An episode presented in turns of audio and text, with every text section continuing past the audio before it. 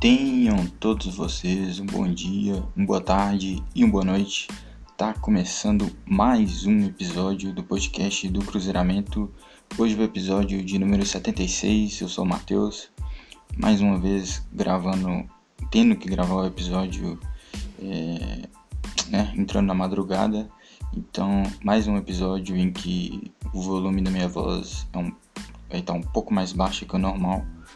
Porém, acredito que dá para fazer o episódio mesmo assim e dá para me escutar mesmo assim.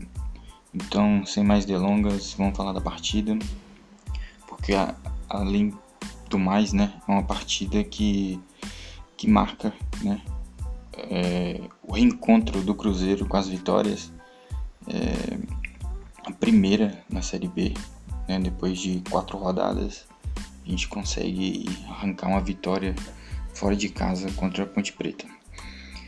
O Mozart teve mais alguns dias, né, para treinar a equipe, para conhecer melhor o elenco, né. Lembrar que no jogo contra o Goiás ele teve, se não me engano, duas sessões de treino, né, que na verdade era uma sessão de treino dividida em duas partes, em dois dias. É... Ele teve mais um tempo para planejar uma equipe, né, teve um retorno né, do Giovanni Piccolomo, que ele pediu que o Cruzeiro fosse né, é, buscar lá no Havaí, ele ainda era jogador nosso. É, e com isso ele monta a equipe de uma forma diferente da que a gente estava né, acostumado com tendo as últimas partidas como base. Né? O esquema inicialmente é o mesmo que a gente vem atuando né, no decorrer desse ano, até com o próprio Felipe Conceição, que é um 4-3-3, eu via dessa forma. Porém, é, o posicionamento dos jogadores, principalmente os de meio de campo, um pouco diferentes. É, apesar do que muitos acharam, né, o, o Giovanni Piccolomo não jogou como um meia, né, se assim podemos dizer, apesar dessa ser também uma das funções que ele pode fazer. Ele atua mais como um segundo volante, né. Então a gente atua com Fábio, o Rômulo deslocado para lateral direita, é, a gente tá com o Cáceres aí com Covid e tal. E das opções que a gente tem, realmente era melhor a gente botar o Rômulo para lateral direita. Na zaga, o Brock, Ramon, Matheus Pereira.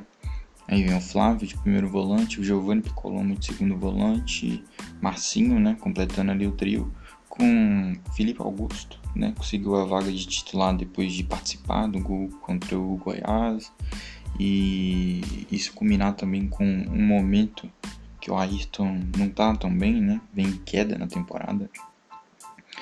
Mas então ele coloca o Felipe Augusto, Bruno José na outra ponta, com o Sobis centralizado. É uma formação que quando saiu a escalação eu fiquei animado, fiquei, fiquei né, curioso para saber como seria a distribuição, né, se o Giovanni seria um meia, se seria um segundo volante. Enfim, como eu disse, ele foi um segundo volante. E o Cruzeiro se deparou com a Ponte Preta num, numa formatação com três zagueiros, né? Cinco na linha do meio de campo, com dois atacantes na frente. E essa formação do, da Ponte Preta que ditou é, a ordem do jogo, né? Porque encaixotou o Cruzeiro de certa forma Cruzeiro tinha dificuldade tremenda de sair para o jogo, de começar as jogadas, né? trabalhar a jogada desde a defesa.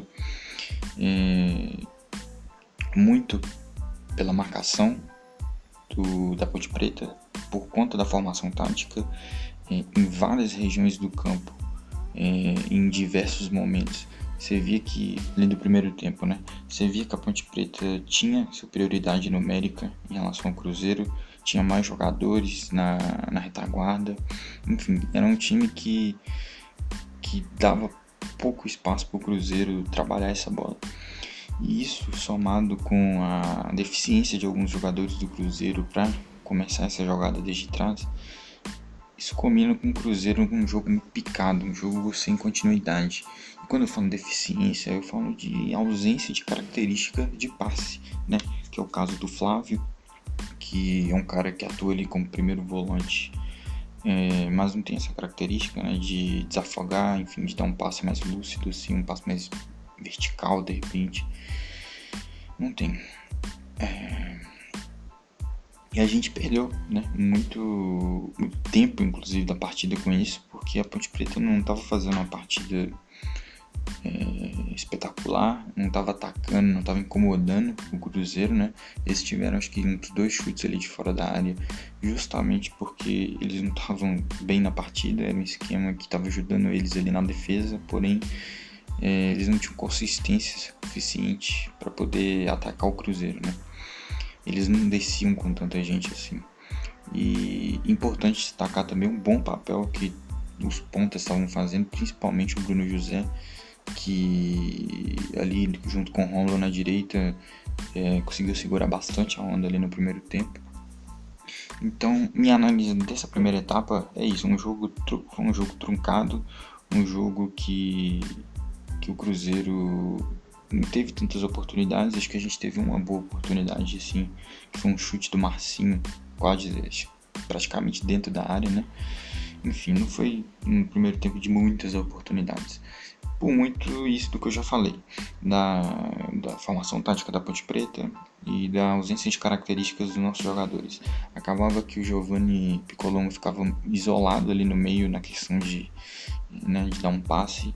Ele era o cara responsável por isso, era o, cara, o único cara talvez que estava tendo essa facilidade né, de dominar a bola, girar o jogo, fazer a bola rodar, fazer a marcação do, do outro time caminhar para o outro lado, você abrir espaços na defesa, enfim. Era um cara que tentava fazer uma coisa mais diferente assim, mas também nada fora da, da, da casinha, né? Apenas jogadas né, básicas, podemos dizer assim. E cara, um nó que o Cruzeiro tomou aí nesse primeiro tempo e que felizmente o Mozart conseguiu aí detectar rápido, né?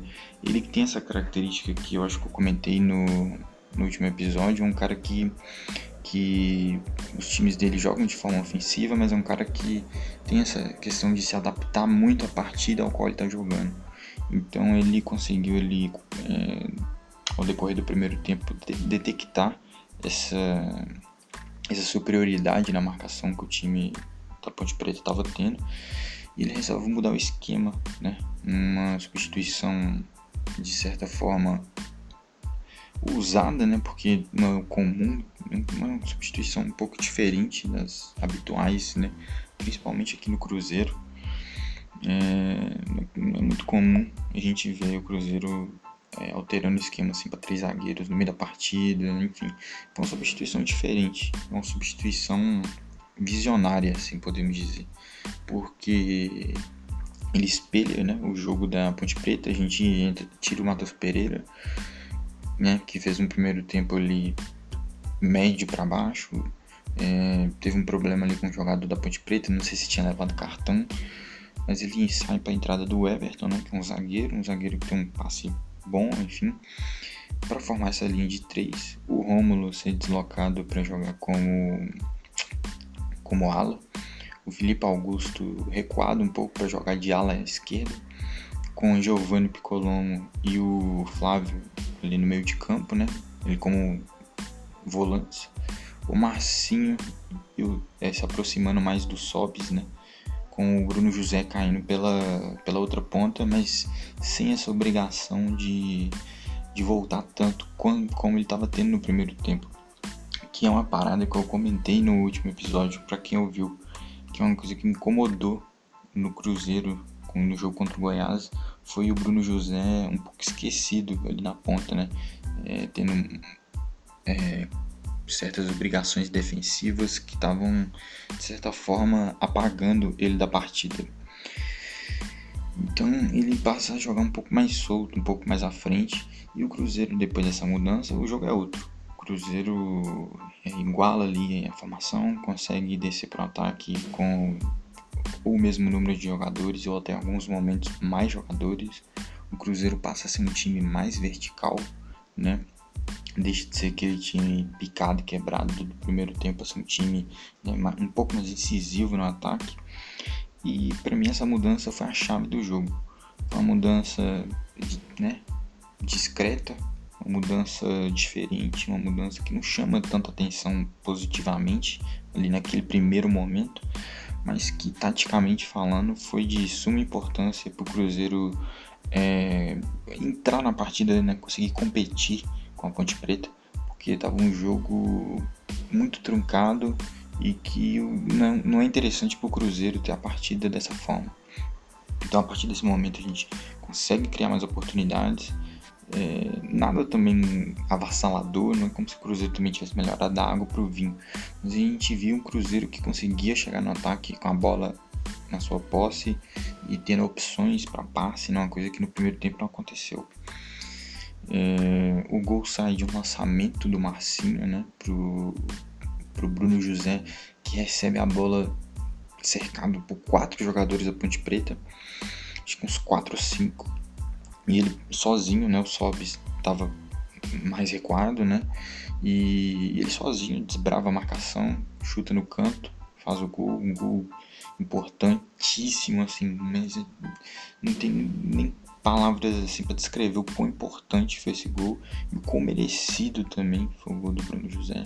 Bruno José que já não é dessa partida, que ele vem bem, não é, não é a de hoje, é, não é nem desse treinador, a gente não pode nem dizer isso, porque ele já vinha numa crescente com o Felipe Conceição, na minha visão.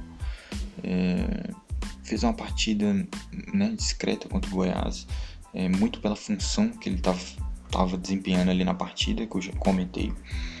E, enfim, é, jogando mais livre, né, como foi agora nesse segundo tempo, a gente viu a capacidade dele, né, é, o que o Bruno José pode fazer com liberdade. recebe a bola não na ponta direita, né, ele recebe a bola ali centralizado praticamente e consegue costurar, ir costurando, entrando na área para chutar de perna esquerda. Então, muito merecido o gol do Cruzeiro, que a partir do gol, o Cruzeiro, é, felizmente, né, com a cabeça no lugar, fez um jogo bastante sóbrio, é, não se arriscou tanto, mas também é, não deixou a Ponte Preta crescer na partida, ter volume. É, não, acho que o Fábio hoje não, não precisou trabalhar tanto igual ele está acostumado a trabalhar. Então, um jogo equilibrado do Cruzeiro no segundo tempo. Primeiro, acho que foi ruim, realmente, não foi na melhor atuação do Cruzeiro, é, ofensivamente falando, né? Porque defensivamente a gente segurou bem a onda. E no segundo tempo a gente conseguiu, né? Ser um time, como eu disse, mais equilibrado, atacar e defender bem. Então, é, depois disso a gente faz as alterações ali mais para dar uma oxigenada no, no, meio de campo, né? E, e, aumentar também o poder de marcação. A gente tira o Picolomo e tira o Flávio, coloca o Adriano, que melhora o passe consideravelmente ali no meio, né? Em relação ao Flávio. O Adriano já é esse cara que tem essa, essa característica de desafogar o jogo. E é um cara firme na marcação também, então é, contribui muito pro time. E entrou também o Matheus Barbosa, né? Que dessa vez entrou mais para destruir do que para construir. Ele fez algumas faltas ali para matar o jogo, enfim. É, fez um, o trabalho sujo de um volante, né? Deixando de ser o, o meia que ele estava sendo com o Felipe Conceição e voltando às origens um pouco. Então, uma vitória assim que se você for analisar uma vitória pequena, né? é apenas uma rodada da Série B, apenas a primeira vitória mas é uma vitória que em questão de espírito acho que pode acrescentar muito para o time, né? Time, antes de tudo, o time precisa acreditar que ele pode desempenhar um bom futebol, que ele pode ganhar partidas dentro da Série B. Então, muito importante que o time tenha conseguido essa vitória dessa forma, com esse adversário, que não é legal jogar com a Ponte Preta lá no Moisés Lucarelli, não é legal. Mesmo Ponte Preta ainda não tem não tido vencido no campeonato, nunca é legal, né? Jogar lá como visitante. E que bom que a gente conseguiu, né? Jogar dessa forma e ganhar a partida com justiça. Então, agora já ia olhar a próxima partida, porque é fora de casa também. É importante a gente recuperar esses pontos que a gente jogou fora, né? nas partidas que a gente fez em casa até aqui foram contra o CRB e contra contra o Goiás, né? Acho que para finalizar sobre essa partida, se eu pudesse fazer um, um ponto negativo, né? Tentar mudar um pouco a visão, na vitória trazer um ponto negativo. Acho que foi o Rômulo, talvez, jogando de lateral. É, a posição de origem dele, né, a posição que ele surgiu para o futebol. É, mas né, a gente sabe que atuou 10 anos na Itália, atuando de, como meio campista, né? E pelo visto perdeu um pouco a prática, é, a idade também pesa, jogar de lateral é diferente de jogar de meio campo. Então acho que o ponto negativo é o Romulo que talvez não seja o lateral que a gente imaginou que ele pudesse ser se a gente precisasse.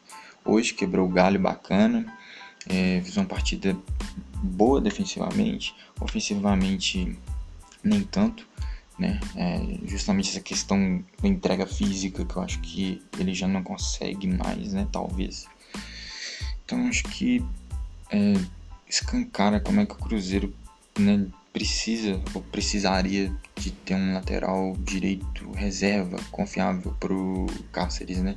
A gente tem um Clebinho, a gente trouxe o Clebinho que ainda não teve minutagem para eu poder né, dar uma opinião um pouco mais um pouco mais lúcida sobre ele. Mas enfim. E um ponto positivo, né, como eu destaquei, mas vou destacar de novo, Bruno José é, vem lutando muito nas partidas e, e, essa luta hoje foi coroada com um gol, né, um gol da vitória.